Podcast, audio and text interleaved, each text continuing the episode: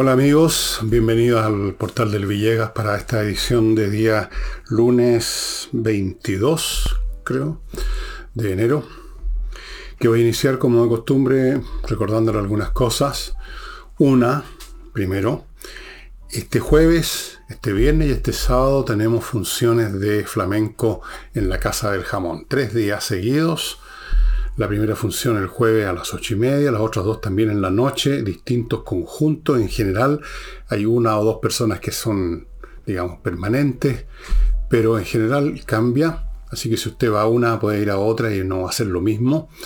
La música maravillosa, son todos artistas de primera categoría. Ya saben dónde está Casa del Jamón. Tenderini 171. Cruzando Agustina, al salir de Tenderini, hay un estacionamiento subterráneo al cual ustedes ya han llegado, dejaron su auto cómodo y seguro, cruzaron Agustinas y ya están en Casa del Jamón.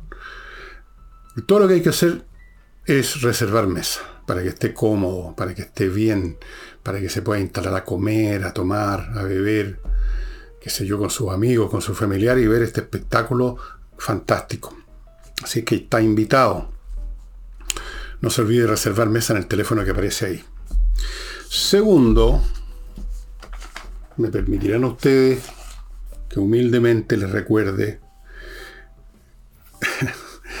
pensar que este era yo, momentos musicales en yo menor, donde, como digo acá, este libro no es para los músicos, o para los historiadores de la música, para los eruditos, los melómanos, los críticos y los cuenteros, sino para cualquiera haya sentido siquiera una vez que ese acorde o esa melodía le han dicho más que cualquier verso del mundo. Aquí les cuento cómo me pasó a mí, pero lo, que me pasó a mí es meramente una pequeña introducción para ir a, a, lo que interesa, que es la música, los compositores. Aquí hablo de Beethoven, de Mozart, de Haydn, de Stravinsky, de Claude Achille Debussy, de Ravel, algunos de jazz, Lucky Thompson, por ejemplo, el viejo y querido Stéphane Grappelli, un violinista maravilloso, que tocó hasta poco menos que el día de su muerte, que ocurrió en 1997, si no me equivoco. Y hablo de música de películas, aquí hablo de la, lo que fue una verdadera industria, los musicales. Ahora ya no, no hay mucho, pero hubo un momento en Hollywood en que se filmaban todos los años musicales y tenían a su disposición para la música a Gershwin, a Cole Porter, a pura lumbrera. Eso. Y mm, no olvidemos la unión de amigos de los animales, amigo mío, porque los animales tienen que todos los días comer, cada cierto tiempo se enferman y hay que atenderlos o hay que revisarles que estén bien, hay que comprarles cosas para que no se llenen de pulga, y están ahí en la Unión de Amigos los Animales, son como 70, 80 perros, no, sé el número, eso cambia todos los días, 40, 50 gatos, y una institución muy, pero muy estoica que ha resistido todo, no tiene apoyo de nadie, salvo de los miembros del club y de la gente que de vez en cuando les tira unos pesos a la cuenta de ellos, o les lleva un saco con comida para los niños, o se aparece por ahí un veterinario que hace una atención así gratis a algunos animales, pero vive de eso Así que si usted es realmente una persona que tiene alguna sensibilidad con los animales, no se quede con las palabras, no se declare animalista, porque es tan fácil declararse de una, de una, tendencia, de un movimiento. Yo soy ecologista, yo soy ambientalista, yo soy esto, yo soy lo otro, y están echados en un sofá. Eso. Y ahora entremos en materia. La señora o señorita, aunque no debiera seguir con esta cosa civil que ya no parece que no importa mucho. Constanza Martínez, que es delegada presidencial en la región metropolitana, dijo algo que me dejó muy alarmado. Y lo voy a explicar por qué. Dijo, a propósito del tema de la seguridad, reconoció que la situación es grave, pero dijo, estamos a tiempo. Podemos desarticular bandas y tenemos control de las cárceles. Dijo además una, o recicló aquí una frase de Lagos cuando era presidente. La frase es, las instituciones funcionan. Ustedes se preguntarán, ¿por qué me alarmó que me digan estamos a tiempo? Es que es una expresión Una expresión que si ustedes la examinan un poco, si ustedes observan en qué contexto se usa, eh, es como para decir, es lo mismo que decir, casi no nos queda tiempo. Es como cuando uno va, y espero que no le suceda a usted, a mí todavía no me ha sucedido, me va a suceder algún día, supongo, usted va a un centro médico para hacerse los exámenes de rutina de todos los años, lo pasan por una serie de máquinas y de repente su médico se pone a examinar una radiografía suya y le dice que hay un tumor de este volado. Y luego agrega, pero estamos a tiempo. ¿Usted qué piensa? Ahí está claro el significado. Estamos medio jodidos, pero todavía queda un poquito de tiempo. Todavía alcanzaríamos, y con suerte saldremos adelante, alcanzaríamos a hacer alguna cosa. Estamos a tiempo significa que queda muy poco tiempo. Significa que se está, estamos en la hora 25 literalmente. ¿Sí o no? Cuando uno realmente tiene muchos recursos y desde luego tiene tiempo por delante, uno no usa esa expresión, ¿no? Al contrario, se tiende a decir de que el que está urgido y pide urgencia está alaraqueando, está exagerando.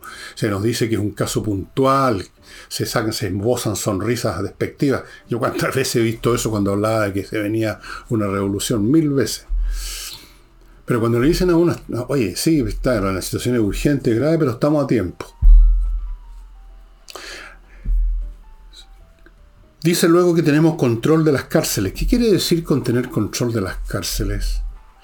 Lo mismo que dijo, a propósito del mismo tema, el señor, el Cantinfla, perdón, el ministro de Justicia Cordero, que no solamente dijo tenemos control, sino que le puso, le puso un poco más y dijo el Estado tiene control total, total de los recintos. Mentira. Vean las muchísimas eh, notas de prensa, conferencias, entrevistas que han dado personal de gendarmería, vayan a preguntarle a ellos pues, si hay un control total. Y la explicación que dio Cordero es tan tonta que la voy a examinar después, porque vuelvo a la señorita a la señorita Constanza Martínez. Eso de las instituciones funcionan. ¿Qué quiere decir eso? Que en la mañana llegan los empleados, los burócratas, se abren las grandes puertas de bronce de las instituciones, ahí en el barrio cívico, esos edificios pesados, que dan como una sensación de un Estado poderoso, firme, contundente. Y empieza el papeleo a pasar de un, de escritorio a otro. ¿Eso, eh, ¿A eso se refiere con que las instituciones funcionan? Si las instituciones funcionaran, no estaríamos con este problema en primer lugar, ¿no? Si las instituciones funcionaran, no tendríamos 400 o 500 personas diarias entrando por el norte, entre las cuales por lo menos el 10-15% son delincuentes. Si las instituciones funcionaran, no ocurriría, como ocurrió este fin de semana, que hubo nueve muertos por baleo. Y no, no conté la cantidad de cuerpos que se han encontrado. Se encontró uno en el río Mapocho, se encontró otro, no me acuerdo dónde. Todos los días, todos los días uno o dos baleados ¿Eso ocurriría si las instituciones funcionaran, señora Martínez? ¿Ocurrirían todos los asaltos, los robos, la proliferación de las bandas de narcotraficantes? La acción del el tren de Aragua, porque llevó, dicen que lo han desarticulado parcialmente, parcialmente, ya están aquí.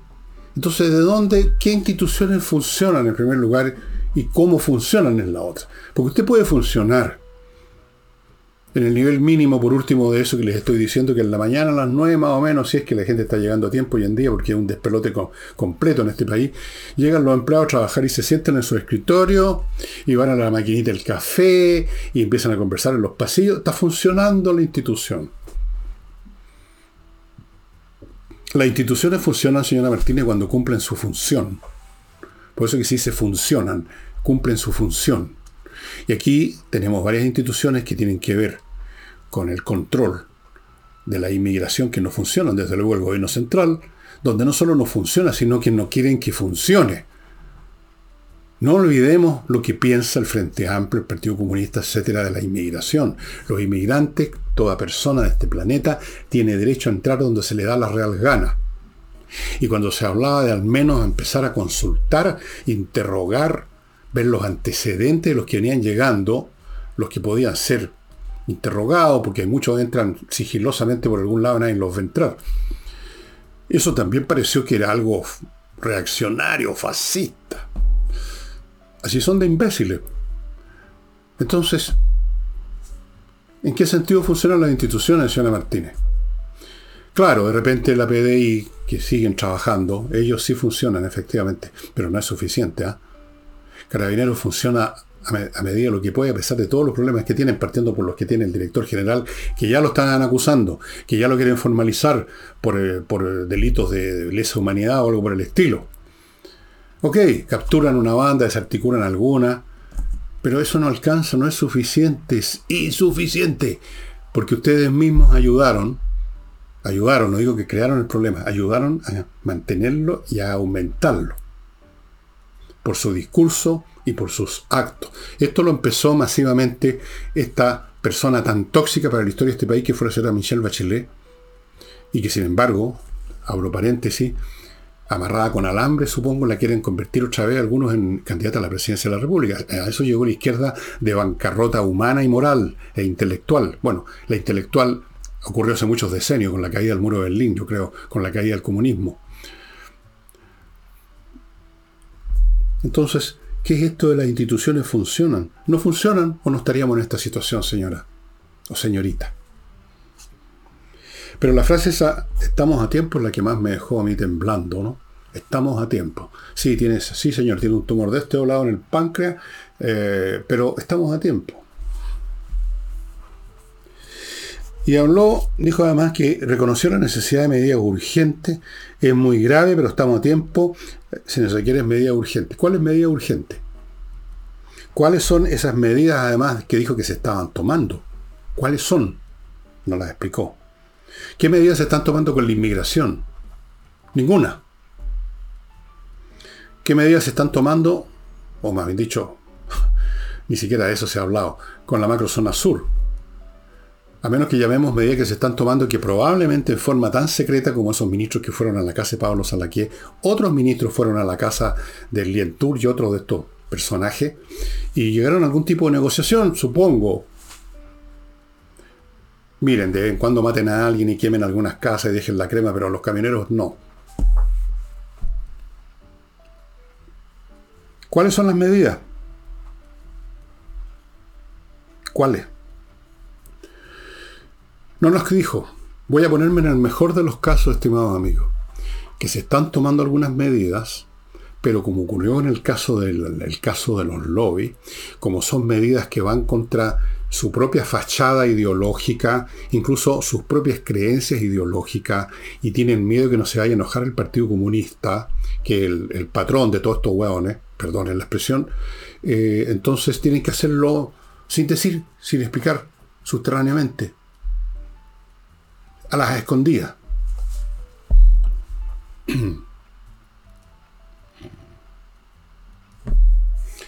En una de esas, eso sería el mejor de los casos, que se están tomando algunas medidas, pero no las pueden hacer públicas porque va contra la ideología de los camaradas del PC, los tontuelos y tontuelas del Frente Amplio, que son legión, y el progresismo, no digo el Partido Socialista porque ahí hay, hay unos como cinco puntos de IQ, digamos, por encima del promedio de los otros, pero no lo pueden ser público, entonces, no sé. Pero ese es el mejor de los casos. Lo más probable es que no se están tomando tampoco medidas de, ninguna clase, ni subterráneas, ni abiertas, ni nada. Se habla nomás, como está haciendo aquí, como hizo la señora Martínez, hablando de que se están tomando medidas. Se están tomando medidas. La medida que se está tomando es decir que se están tomando medidas. Lo mismo que hace Boris, lo mismo que hacen todos. Hablar, hablar, hablar y hablar. Lo único que saben hacer, lo único que siempre han sabido ser. La izquierda es la tierra prometida de los charlatanes y de los cantinflas. Nueve homicidios en dos días. Pero las instituciones están funcionando en Chile, según la señora o señorita o lo que sea, Constanza Martínez. Permítanme ir amigos a mi primer bloque, puros productos y servicios, repito, que son de utilidad para ustedes. Aquí no hay ninguna cosa extravagante que nunca se usa, qué sé yo. Por ejemplo, un nuevo auspiciador, que es una variante de, de un auspiciador, Auditorres de edificios, auditor edificios, y aquí tengo los detalles. Auditor edificios, así es, .cl. Es un grupo de profesionales que se dedican a hacer una auditoría de cómo se están llevando las cosas en un edificio, que es un tema bastante complicado. Eh, ¿Qué pasa con las cuentas de la comunidad? Porque hay plata que entra y sale. Los edificios se gasta todos los años una buena cantidad de plata entre que salarios del personal, montones de cosas. ¿Están bien las cuentas? ¿Qué pasa si hay un cambio de administración y no se entiende la información que entregaron? Una auditoría de todas las cosas relacionadas con el movimiento de dinero y los movimientos operacionales del condominio para tener cuentas claras, estimados amigos, para que tengan la tranquilidad que las cosas se están haciendo bien y para evitar multas, porque me explicaban la gente de aquí de esta empresa que me contaron en qué consistía, que muchos edificios tienen que pagar tremendas multas, no porque alguien se haya robado algo, sino porque por ignorancia o por error han metido las patas, no han hecho lo que tenía que hacerse en términos de, qué sé yo, de, temas que involucran al Estado, los impuestos o, la remuneración, el personal o lo que sea, eh, en, los movimientos, como digo, financieros del edificio y han tenido que pagar cuantiosas multas. Así es que si usted, amigo, quiere estar tranquilo, que se está administrando bien su edificio, que no se está perdiendo plata, que no se están cometiendo errores, póngase en contacto con auditoredificios.cl. Continúo con Entrena Inglés, la academia gestionada por profesores, que son los que hacen las clases, profesores de inglés de verdad, que le van a enseñar a usted de verdad, vía online, que es la manera más efectiva de seguir cursos hoy en día. Usted está solo en su casa, cómodo, nada lo distrae, va a aprender inglés, va a tener una buena base de inglés. Cuando digo va a aprender inglés, el inglés como todo idioma es infinito. Usted, no puede, usted puede estar toda la vida aprendiendo inglés. Yo llevo años sabiendo inglés, leyendo en inglés, 40, 50 más años, y todavía de vez en cuando tengo que abrir un diccionario porque los idiomas son muy ricos, muy complejos, pero uno puede tener una base sólida para moverse sin problema en el mundo y eso es lo que entrega entrenainglés.com Póngase en contacto con ellos, estimados amigos. Continúo con Fastmark, una empresa chilena de transporte de carga internacional, desde Estados Unidos a Chile, para empresas vía aéreo marítima, para personas que hayan comprado cualquier cosa en cualquier tienda, en cualquier estado de Norteamérica, se las van a traer. Tienen servicio courier, tienen servicio para empresas, tienen todos los servicios.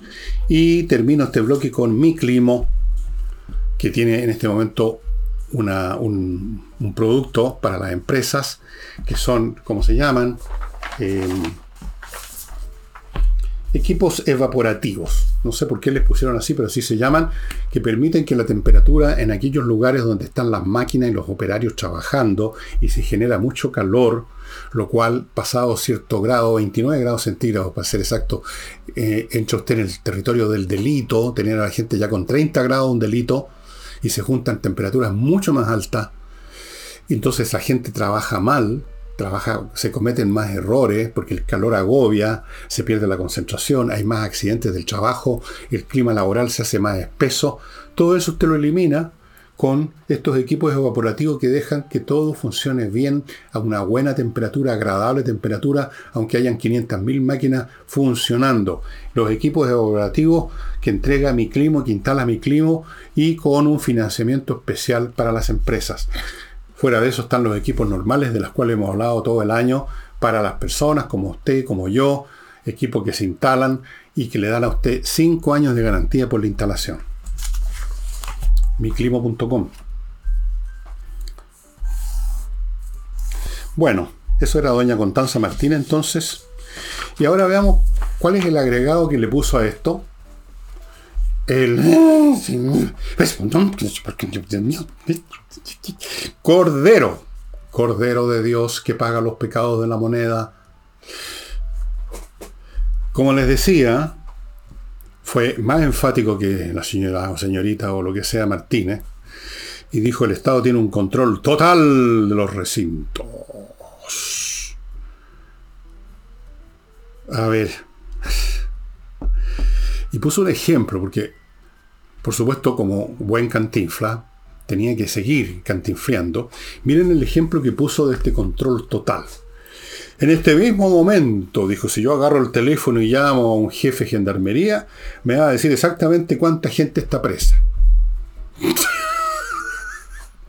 a eso llama control total el señor Cordero, a saber cuánto hay adentro en la cárcel. Qué difícil y qué buen control. Eso no es tener control, pues señor Cordero. A ver, ¿cómo lo explico para que entienda usted que tiene un cerebro? ¿Cómo le explico que control y saber son dos cosas distintas. Fuera del hecho de que podríamos también entrar al verbo saber, ¿no? Saber cuántas personas hay en la cárcel es papaya. Se sabe cuánto es cuestión de contarlos por último. Un poco más difícil es saber qué están haciendo, saber qué están tramando, saber qué grupos de criminales se han organizado y están cometiendo crímenes desde dentro de la cárcel con socios afuera. Y controlar significa controlar conductas, comportamientos, hechos físicos en el mundo físico, lo que la gente hace. Cero control. Es decir, los gendarmes pueden administrar algunas cosas. La, hora en que el desayuno los tipos, el almuerzo, qué sé yo. Pero lo que pasa más allá de las rejas, no hay ningún control. Cada cierto tiempo, cuando hacen allanamientos de la celda, encuentran montones de cuchillos, hechizos, celulares, montones de cosas. Entraron, por lo tanto, no hubo control. No hubo control. Un allanamiento no es controlar. Controlar es todo el tiempo saber lo que se está haciendo y regular el comportamiento de aquello que estamos controlando. No saber. No basta saber. Si usted no entiende la diferencia entre saber y además saber una cosa banal como la que usted puso de ejemplo, que es increíble que el ministro de Estado tenga tan pocas luces, si usted no sabe, se lo voy a explicar. Saber es lo que uno, dentro del intelecto, el entendimiento, nos dice acerca de, un ámbito, qué es lo que está pasando ahí, por ejemplo, hasta cierto punto. Controlar es determinar lo que está pasando y no solo saber lo que está pasando. Pero ustedes ni controlan ni tampoco saben por lo demás. Aló, mire, yo a mí este mismo momento llamo por teléfono y le pregunto y me van a decir. Esto, esto, esto es una tontería, ni siquiera es una cantinflada. Porque eh, cuando uno ve las películas de cantinfla y de repente tiene algún sentido la cuestión, digamos por lo menos, por lo menos nos da risa, pero esto. ¿Cuánta gente hay? Bueno, no hay ningún control, pues señor. Si todo el tiempo estamos sabiendo de gendarmería diciendo que no, que no, que no, no pueden controlar, que se producen motines, que se producen asesinatos entre las cárceles. Por ejemplo, en la prensa misma, en que hoy día vi las noticias que estoy comentándole a ustedes, salía el tema de los crímenes, salió una estadística de los crímenes que se cometen dentro de las cárceles. Eso significa que no hay control. ¿Cómo se cometen los crímenes? Con armas blancas, pues. En medio de brega y pelea, de las cuales no había tampoco conocimiento posiblemente. Existían, que si yo, rivalidad o lo que sea. Entonces, cuál es el control total de los recintos? Este es el gobierno que tenemos. Estos son los miembros del gobierno que tenemos. Estos son los dichos y los hechos del gobierno que tenemos. Estos cantinflas. Y por eso que, estimados amigos, un tema que está empezando a surgir en la prensa, que tienen que inventar alguna cosa para vender los diarios, las que se yo, las noticias. Entonces hay que sacar algo nuevo, ¿no? Para que la gente no se aburra. Entonces ahora empezó a emerger, sacar su cabecita lo vi en alguna prensa, el tema de que el posible cambio de gabinete para el segundo tiempo del gobierno. Puta que son habiloso. ¿Cuál segundo tiempo? ¿Qué segundo tiempo? Post plebiscito, dicen. Aquí no va a haber un segundo tiempo. Aquí lo que hay es un epílogo. Esto está terminando. Es un epílogo largo, sí. ¿eh? Dos años vamos a tener que seguir mamándonos a este gobierno. Pero es un epílogo. No hay un segundo tiempo. El partido ya lo perdieron. Totalmente. No tienen remedio. Cero. La situación que se ve hoy políticamente en Chile es más o menos similar, pero multiplicada por, no sé, por dos, por tres, por cuatro, a la que se vivió con el segundo gobierno de la señora Bachelet. Que cuando llegó a eso que llamaron también el segundo tiempo estos genios resplandecientes de los medios de comunicación, estaban muertos políticamente y por eso que ganó Piñera. No tenía nada que ofrecer, más que sus errores, sus torpezas y las malas decisiones que las estamos viendo ahora madurar, sobre todo en el campo educacional. Eso vamos a tener que... Y en el campo de la inmigración, todo eso es de autoría de la señora Bachelet, a la cual, repito, hay sectores en la izquierda que la quieren, como hicieron con el Cid Campeador en la última batalla, cuando agarraron el cadáver del Cid Campeador, lo amarraron con alambre un caballo para ver si lograban algo con, con el ejército árabe que tenían al frente. Aquí quieren amarrar el cuerpo político muerto de la señora Bachelet y hacer lo mismo. Algunos, por lo menos, pues no tienen candidato. No tienen candidato porque no tienen nada. Esto de no tener candidato, piensen un poquito conmigo, por favor. No es meramente un tema de que si hay o no hay una persona simpaticona, entretenida, buena moza, o buena para hablar, o, lo que sea, que pudieran usar de candidato. Eso no, no es eso. No hay candidato cuando no hay nada en el movimiento que va que está buscando un candidato no hay nada que sea digno de ser ofrecido que pueda interesar al público. Por eso no hay candidato. Por eso la izquierda, la vez anterior, la vez en que, la vez, no anterior, la ante anterior, pusieron a Alejandro Guillé candidato. Porque les pasaba exactamente lo mismo no tenían nada que ofrecer. Entonces trataron de suplir eso que un Guillequi, por lo menos un tipo que tiene, tenía o tiene, no sé todavía si lo tiene, un carisma televisivo, un tipo simpático, agradable, inteligente, porque eso es lo que es Alejandro. Eh, pero ¿qué significaba eso políticamente? Nada. Nada. Cero. Entonces, volviendo al punto un cambio de gabinete, así como una elección de candidato, no significa nada. Si sale Chana y ponen a Juana, o si sale Juana y ponen a Chana, es exactamente lo mismo. ¿Qué podría ofrecer una cara nueva? Si es que hay caras nuevas, porque ya los conocemos a todos, incluso las que fueron, los que eran caras nuevas, los Giorgio Jackson y el propio Boric, ahora son caras viejas son como la cara de Dorian Gray realmente. Son como el, retrato de Dorian Gray. Eso es lo que son ahora. No tienen nada. Tampoco tienen ministro. Tampoco van a tener un gabinete. O sea, pueden poner a quien quieran. Pero no va a ser un gabinete que insufle un aire de novedad, porque igual podría ser esa novedad, estimado amigo, va a cambiar de idea Boris, va a cambiar de idea el señor Carmona, va a cambiar de idea el Partido Comunista, van a cambiar de idea los demócratas cristianos que están de carro de cola para sobrevivir un mes más políticamente y recibir algunas migajas. ¿Quién va a cambiar de idea ese sector? ¿En qué cambiarían?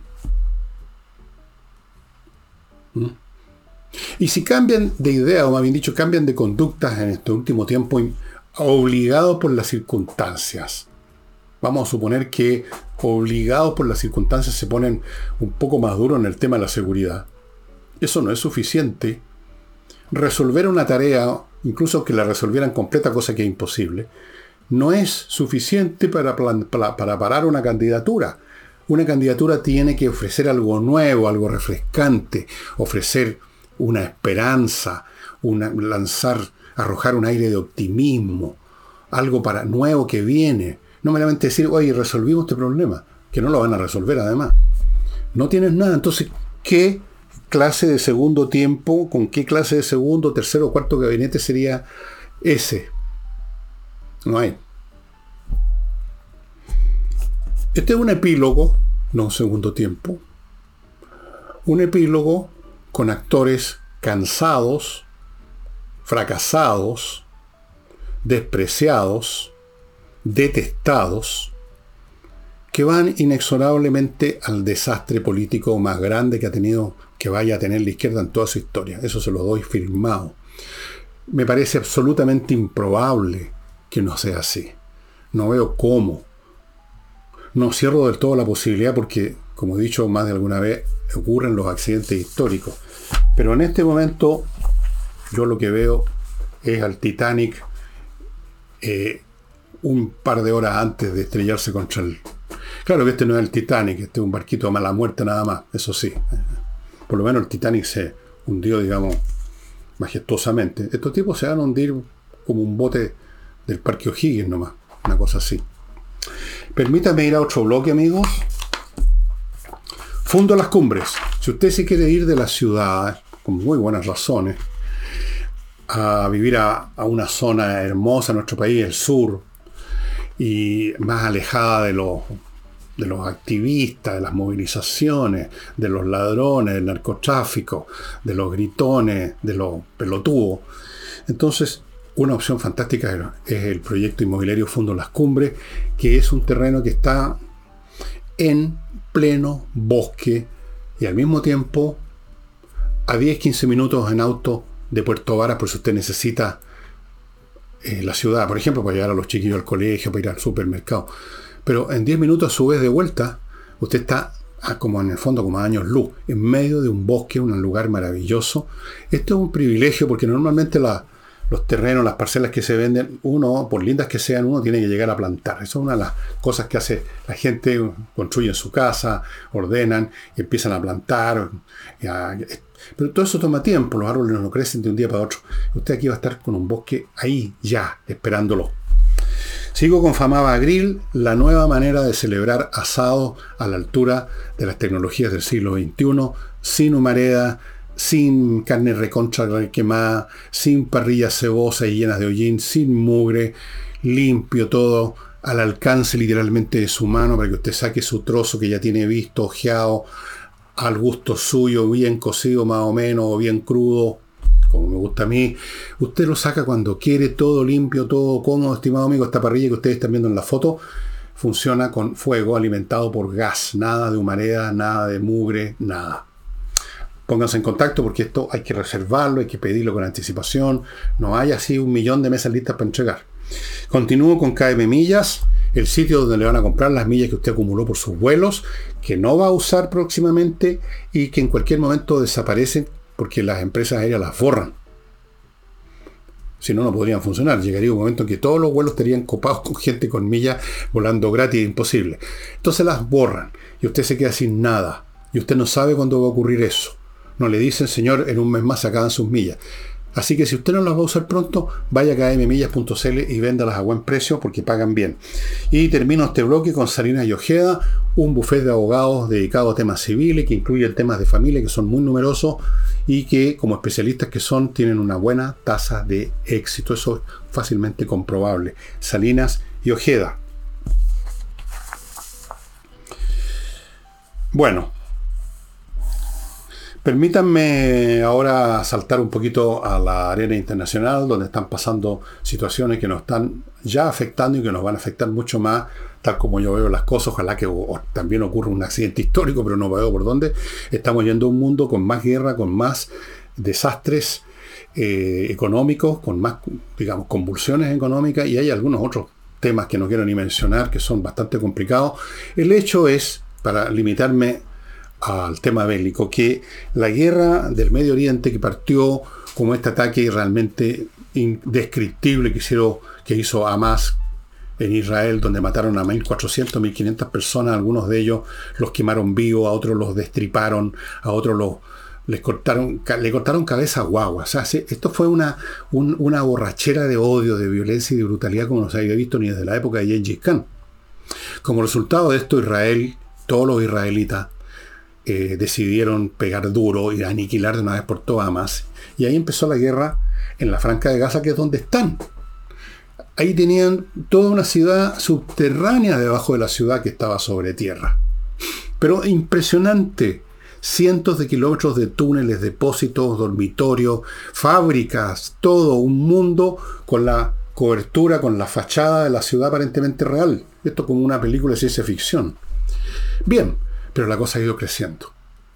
Los famosos Houthis, que es un grupo bastante picante de extremistas musulmanes, eh, pero están en una posición estratégica, vean ustedes la geografía, están justo controlando la entrada del Mar Rojo y luego el Canal de Suez, que es una ruta fundamental de comercio mundial para los barcos y armados por Irán hasta los dientes han estado disparando proyectiles, misiles o drones contra barcos de carga. Muchas empresas ya están eh, usando otra ruta que es irse por el Cabo de Buena Esperanza, o sea, dar la vuelta por el sur de África, que si ustedes ven un mapa alarga el viaje enormemente y encarece los costos. Ya subieron creo que 10 veces los seguros de marítimo para casos de, de desastres y cosas así. Bueno, están haciendo un daño desproporcionado en relación a su, a su número, a su, a su existencia como grupo. Finalmente, Estados Unidos e Inglaterra, básicamente los otros países más bien se han corrido. Eh, lo único, el único país en toda Europa que más o menos eh, tiene, pareciera, alguna capacidad de hacer cosas realmente es Inglaterra. El resto, ni hablar. Han bombardeado ya cinco o seis veces instalaciones militares de los Houthi, pero siguen disparando, porque les sigue llegando, porque tienen mucho acumulado a lo largo de años. Esto se organizó a lo largo de años. Armar a uno, entrenar a otro, o las dos cosas, y todavía les queda. Y naturalmente la política además que tiene en este momento el gobierno norteamericano, dirigido por el señor Biden, que es un hombre que ha demostrado una gran habilidad para, para replegarse para acobardarse, para apequenarse. Entonces, la reacción siempre ha sido muy inferior a la, que sería necesaria para terminar con este problema. La verdad es que para terminar con el problema había que simplemente aniquilar completamente la capacidad militar de útil. Pero lo que hacen los gringos es dispararle a unos cuantos puntos específicos. Ellos mismos hablan de un ataque limitado, un ataque hecho a, la medida, es Taylor, dicen, a la medida, o sea, menor, gradual, el famoso gradualismo militar que es la peor estrategia posible porque usted no logra los efectos inmediatos que se requieren y le dan tiempo al adversario para que se vaya ajustando a la nueva situación. Siempre caen en el mismo error el gradualismo. En fin, pero el asunto ha ido creciendo de todas maneras. Esa es la otra cosa que nunca ven los gradualistas, que todas sus intenciones derivadas de la cobardía o de un cálculo miope de controlar las cosas y que no crezcan, igual crecen, igual están en una guerra, igual están en una guerra. Están en una guerra y tienen que, cuando uno ya está en la guerra, uno tiene que simplemente aniquilar lo más rápido posible al adversario y no darle tiempo que se acostumbre a nuestros ataques, que se acostumbre a vivir bajo algunos bombardeos limitados, como los llaman, y siguen disparando, siguen disparándole misiles a barco y por lo tanto sigue este pequeño grupo de extremistas islámicos eh, interrumpiendo más o menos el 40% del comercio mundial. Es impresionante. Fuera de eso, Irán, que ha estado detrás de todo esto y siempre niega su participación, mira para otro lado, niega todo como Pedro negó a Cristo, no, nosotros no, nosotros no, mentirosos y, y cobardones, estos clérigos, pero en algunos momentos algunos de sus grupos dentro de Irán, como la Guardia Revolucionaria, se están yendo por la libre y han hecho ataques directos y esto ha ido creciendo, porque hasta los cobardes, hasta los cobardes que dirigen la política exterior norteamericana, se ven finalmente obligados a hacer algo al respecto. ¿Han visto ustedes las caras de los personajes estos que salen en la, en las ruedas de prensa norteamericana eh, las expresiones, y basta con verlos, son unos tipos que nacieron para ser cagones desde el punto de vista de las decisiones. Esa es la realidad. Están en medio de una cosa tremenda y están todavía tratando de apagar el incendio, diciendo no si vamos a tirar una bombita, pero limitada a, a la confección, primero les vamos a avisar. Igual se va a expandir la cosa, se está expandiendo ya. Y En el caso de Israel, no. En Israel sabe muy bien hay que atenerse, porque han estado ahí en directo sufriendo la hostilidad del mundo árabe y el mundo musulmán desde toda su vida, desde el primer día que se estableció el Estado de Israel desde el año 48. No han conocido un día que no sean blanco del odio y a veces de los ataques militares, en todas las oportunidades de los israelitas que son infinitamente más capaces en todos los sentidos que los otros los han vencido. Pero cada vez cuesta más. Y ese es el punto que quiero hacer. El punto que quiero hacer es que incluso hoy en día, un grupo como el UTIS, que recién todos lo estamos conociendo, un grupo muy menor comparado con Hamas, comparado con Hezbollah, comparado con los ejércitos de Irán o con lo que sea, es capaz de hacer mucho daño porque está sucediendo en el mundo con el desarrollo tecnológico del armamento convencional, lo que sucedió en el Far West cuando se popularizó y se tecnológicamente estuvo disponible para mucha gente el Colt.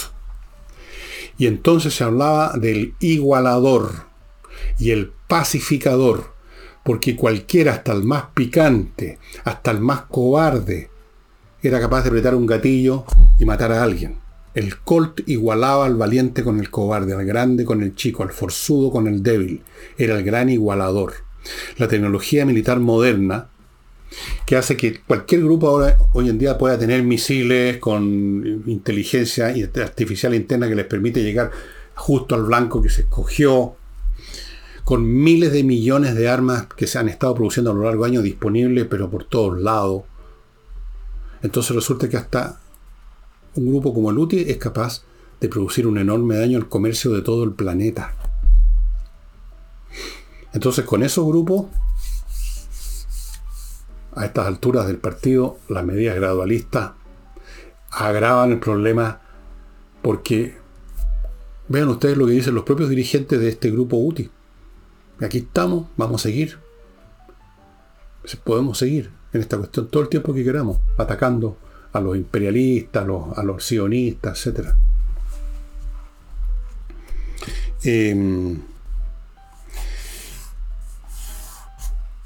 y esto va a ocurrir con el armamento nuclear. Hubo un tiempo en el mundo en que había solo dos países con bombas nucleares, ¿no es cierto? Rusia y Estados Unidos. Se sumó a eso luego Francia e Inglaterra. Después se sumó a eso la India y Pakistán. Se sumó Corea ahora, y se va a sumar Irán en cuestión de días. La última información que yo vi, dada por la gente de la agencia internacional que tiene que ver con este tema, es, cuando vi esta información fue hace unos 3-4 días, decían que en una semana, o sea, en este momento estaríamos 2-3 días, Irán tendría el combustible nuclear suficiente para fabricar una bomba atómica. Naturalmente que no es llegar y fabricar una bomba atómica, es sumamente complejo. Todo lo que tiene que ver como cómo este uranio o plutonio, en este caso creo que uranio enriquecido, que es capaz de generar una reacción en cadena, la necesaria para una bomba atómica, pero hay que moldear esta cosa de cierta forma para ver de qué manera la vamos a comprimir para que se produzca la masa crítica. Es una cuestión técnica muy compleja, pero es bastante probable que los iraníes hayan resuelto eso por lo menos en el pizarrón, si es un, no es un país, digamos, de, común y corriente, tienen, tienen, tienen ingenieros, tienen científicos, han tenido la ayuda de los chinos, que están, tienen la mano metida en todas partes, de los rusos, de los pakistanes, pakistaníes que tienen ya bombas atómicas. Así que es muy probable que el diseño propiamente tal de la bomba ya lo tengan, que sea incluso que la, la tengan lista para lo último que es por así decirlo, el moldear el material nuclear en la forma necesaria. Hay muchas tecnologías que usan distintas, generalmente una esfera. O dos semiesferas que son puestas en contacto violentamente con una explosión que la Bueno, hay muchos, hay muchos métodos, es complicado, pero probablemente lo tengan resuelto. Entonces vamos a tener a Irán, que ha prometido la destrucción, así tal cual, la aniquilación del Estado de Israel, con una bomba atómica, en una semana. Sí, podría ser, pongámoslo en 15 días, y en un mes tendrían para cinco bombas, aquí estoy citando a este técnico, cinco bombas. Yo diría, basta una, basta una bomba no más potente que la de Hiroshima, 20 kilotones, 30 kilotones, para terminar con Israel, que es un país muy pequeño. Para terminar, en lugar del impacto mismo la bomba, la, el punto cero, y luego con la contaminación liquidar al resto de Israel. Una bomba bastaría para liquidar al Estado de Israel. ¿Ustedes creen que los israelitas van a aceptar esa situación? Yo no me extrañaría, no creo que ocurra tan rápido, pero la cosa viene muy rápida. Pero no me extrañaría si en la próxima semana o en la, semana subsiguiente tuviéramos novedades en Medio Oriente aún peores de las que hemos estado viendo, amigos. Eh, bueno, volvamos a Chile. El diputado de Renovación Nacional, don Miguel Castro, de Antofagasta, hizo una denuncia súper grave. Dijo que el gobierno, a través, básicamente uno de sus organismos, eh, la habría hecho, esta situación la habría protagonizado la Defensoría Penal Pública de Antofagasta, o sea, una, una fracción del Estado, ¿no? que el gobierno habría extendido una orden de compra por 250 millones de pesos, estoy redondeando, para contratar un estudio de abogados con el fin de defender a inmigrantes irregulares. Y dio datos concretos. La orden de compra es la número 1333-49-SE23 del 22 de diciembre del año pasado, o sea, menos de un mes. O un mes, casi exacto. Mientras por un lado entonces, si esto es así, se hacen gárgaras con que vamos a poner en práctica medidas, todavía hay tiempo para controlar el tema de la seguridad que está vinculado a la entrada del tren de Aragua y de miles de delincuentes por la inmigración desbocada, en el mismo momento prácticamente están dedicando fondos para defender a los inmigrantes ilegales que fueron detenidos. ¿Qué les parece? Yo estoy aquí leyendo textual lo que sale en la prensa. El diputado Renovación Nacional, Miguel Castro de Antofagasta, orden de compra 1333-49-SE23 del 22 de diciembre del 2023. La Defensoría Penal Pública de Antofagasta para defender a los señores inmigrantes ilegales. Hay ahí, si es así, y yo creo que no, ¿por qué no sería si aquí están estos datos? Hay ahí el gobierno otra vez de cuerpo entero. Dicen una cosa, insinúan una cosa y hacen otra completamente distinta. Lo que he dicho todo el tiempo acerca de cómo la naturaleza de este gobierno los lleva obligatoriamente a estas cosas escondidas, a las mentiras, a las, cosas, a las reuniones secretas, a los fondos que se destinan para organizaciones, el tema de la, el tema de las fundaciones, para no ir más lejos. Todo así, las revoluciones escondidas. Sigamos con nuestra agenda, pero no orgullosos de ella públicamente, mostrándola así, sino que a escondidas, porque al mismo tiempo no queremos que nos pifien, porque el público no quiere saber nada de todo esto. Nada. No hay ningún plan del gobierno que tenga el apoyo del público. El otro día se me olvidó mencioné que lo iba a hacer, pues se me olvidó. Más del 70% de la gente no quiere saber nada de que parte de, sus cotizaciones previsionales vayan a un fondo común, donde desaparecerían como en un hoyo negro. El 73%, si no me equivoco, era una encuesta que hizo una organización, no me acuerdo el nombre, pero fue una encuesta. Entonces hay que hacer las cosas a la chueca. Un poco lo que hacía Salvador Allende, que le costó bastante caro, ¿no? las triquiñuelas legales que usaba. Tenían, le, dieron otro nombre eh, a, lo que hacía. Por Dios que le costó caro, ¿ah? Ahora que me acuerdo. Ojo, están haciendo lo que quieren hacer, lo que siempre han querido hacer y que siguen queriendo hacer y que siempre querrán hacer. Si no lo pueden hacer en público, ponen a mentir al señor, para eso lo tienen, al señor Boris para que diga una cosa, para que se presente con ese aire que toma así serio, perseguiremos a los delincuentes por cielo, mar y tierra, y todo lo que tenga que decirse, mientras por debajo, bajo tierra, siguen en lo mismo. Entonces tiene que venir alguien a descubrir, seguramente alguien le, le, filtró esta información a contarnos esto. ¿Ustedes habían escuchado públicamente a alguien del gobierno decir vamos a fundar, vamos a darle plata a la Defensoría para defender a los inmigrantes legales? No, no. ¿Hubo alguna declaración de la autoridad advirtiendo eso? No, se hizo para callado. En la revolución para callado. Amigos, esto no va a ser para callado, se los voy a decir en voz muy clara. Patricia Stoker es una empresa de profesionales que se encargan de registrar su marca para que usted no la pierda, registrarla, conservarla, renovarla, hacer todo lo necesario para que su marca comercial no caiga en manos de los frescos que luego a usted le piden el oro y el moro para dejarla seguir funcionando. patriciastocker.com. Esto es un trámite que mucha gente olvida hacer y es fundamental. Continúo con compreoro.com, la oportunidad para comprar oro y plata en lingotes o en moneda, el oro y plata de verdad, el, metal precioso, para que usted tenga una, un resguardo financiero, porque el oro y la plata no pueden perder valor porque son el valor. Por algo se usaban como moneda, se usaban como medio de intercambio, el oro y la plata. Pasó recién a finales del siglo XIX empezó a, usarse en cantidades importantes el billete, el papel. Todo era oro y plata, era la base. Hasta el día de hoy muchos bancos centrales tienen como fondo el oro y la plata. Así es que haga lo mismo usted que hacen los bancos centrales, tenga oro y plata. Otra oportunidad para tener una vivienda en un lugar maravilloso y lejano de lo que significa ahora vivir en las ciudades, Lomas de Millaray, en la región de los lagos, un lugar precioso que usted puede ver entrando aquí al sitio lomasdemillaray.cl. Tienen un video de cómo es el sitio.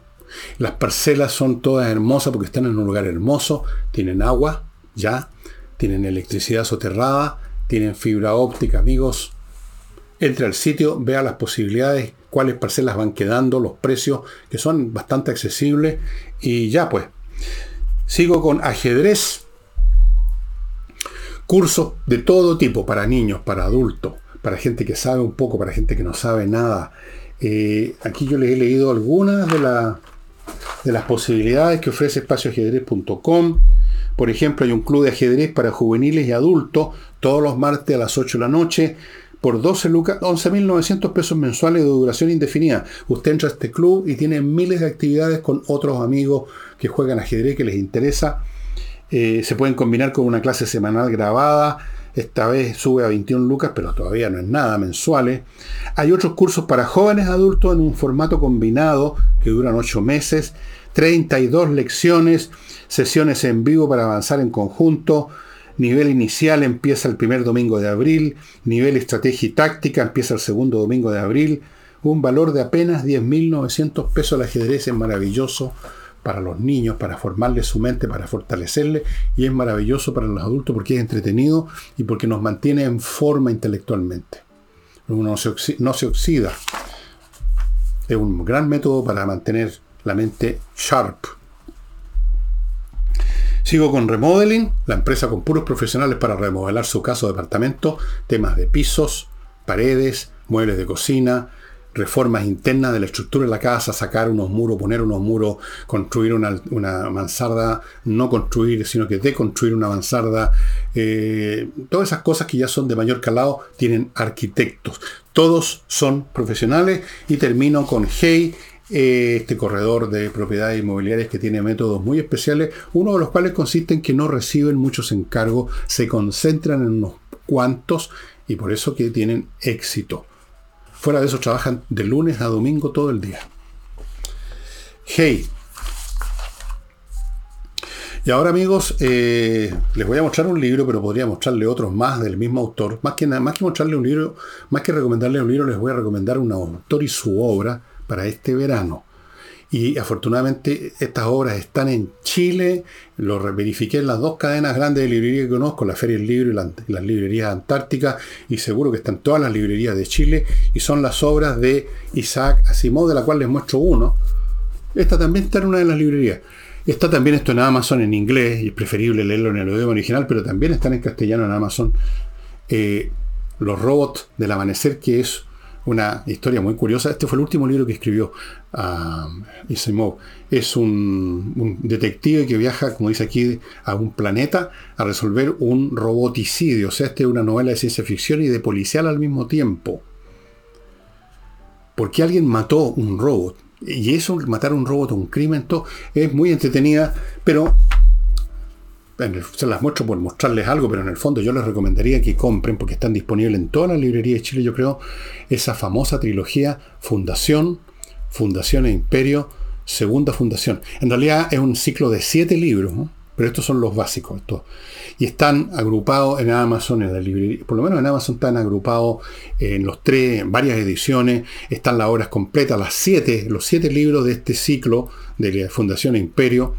En Chile están por lo menos Fundación, Segunda Fundación, Imperio, etc. Eh, yo los tengo todos. Y lo más entretenido, este hombre creó, un genio fue Isaac Asimov, creó todo un universo. Él creó muchos conceptos que son usados, lo he dicho en otros programas, por otros autores de ciencia ficción, incluso por autores que no son de ciencia ficción. El concepto del hiperespacio, el concepto de la moneda crédito, validera en todo el universo, el concepto de, los de las tres leyes de la robótica, las tres leyes de la robótica. Este es un tema muy interesante ahora porque está surgiendo el fantasma de que con la inteligencia artificial un día de esto nos van a dar una patada en el culo los robots porque son más inteligentes. Ya son más inteligentes que nosotros en un montón de actividades especializadas. En este momento, en el mundo del ajedrez, que es el que más conozco de cosas especializadas, los programas más potentes, y ya no es uno, son varios, son capaces de vencer al mejor jugador humano y dándoles piezas de ventaja tienen una potencia absolutamente intratable. Intratable. Se lo digo yo con conocimiento causa porque juego con máquinas y me ha tocado, he hecho el experimento, jugar con una de las dos o tres más importantes, la Stockfish, y realmente uno no tiene la más mínima opción. La más mínima. Bueno, entonces el tema de los robos de la inteligencia artificial está de moda, eh, es un tema que para algunos es una amenaza y